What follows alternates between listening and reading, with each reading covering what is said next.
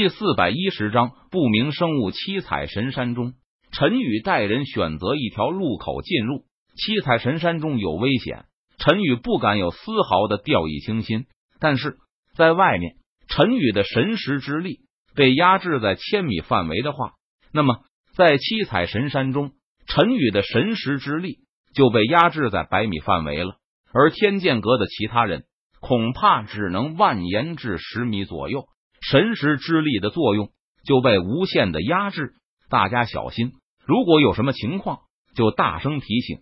陈宇出声嘱咐道：“是太上长老。”天剑阁弟子回答道：“七彩神山内部通道蜿蜒崎岖，四通八达。”太上长老，这时前方的天剑阁弟子突然大声喊道，声音中带着些许兴奋：“怎么了？”陈宇闻言。他连忙上前，好奇的问道：“太上长老，你看！”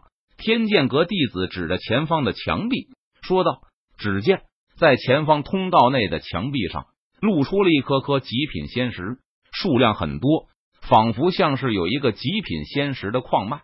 在仙界，仙石是流通的货币，仙人不仅可以用仙石修炼，而且战斗仙力耗尽，也可以用仙石恢复、布下阵法。”炼制丹药、武器等都离不开仙石，而仙石分为下品仙石、中品仙石、上品仙石，还有极品仙石。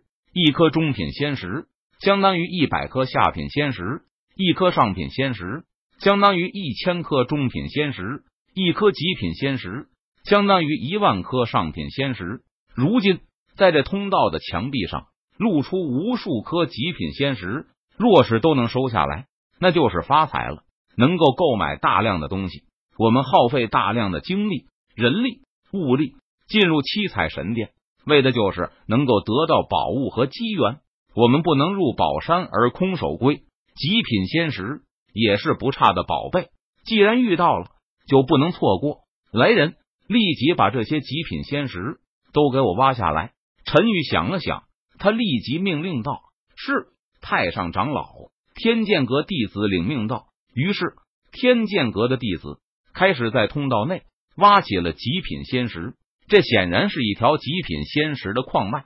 天剑阁的弟子挖了几百块极品仙石，但依旧看不到极品仙石的尽头。陈宇右手虚握剑指，凝聚出一道剑气，劈斩在通道的墙壁上，一块块极品仙石掉落在了地上。正因为有了陈宇的加入。在短短的时间里，天剑阁的弟子们就收集到了将近一千块极品仙石。王长老，你带一部分人留在这里，继续外极品仙石。我带着其他人继续朝着通道深处走去。若是有什么危险，你立即带人退出通道。陈宇见时间过去了挺久，而极品仙石还没有挖完，于是他吩咐道：“是太上长老。”王长老闻言，他点头领命道。随后，陈宇留下一部分人继续挖取仙石，而他带另外一部分人朝着通道深处走去。随着陈宇等人越往七彩神山通道内深处走去，四周越是显得一片寂静和死寂。其他人呢？难道每一条通道都是通往不同地方的吗？按理说不应该呀。按照常识，通道从外蔓延至内部。应该都是朝着中心点走去的才对。陈宇脸色微沉，他走在队伍中间，在心中暗暗想到：唰！突然，一道黑影从通道中窜出，然后消失不见。什么东西？陈宇没有看到，但是神识却敏锐的捕捉到了一点东西。大家小心！陈宇出声提醒道。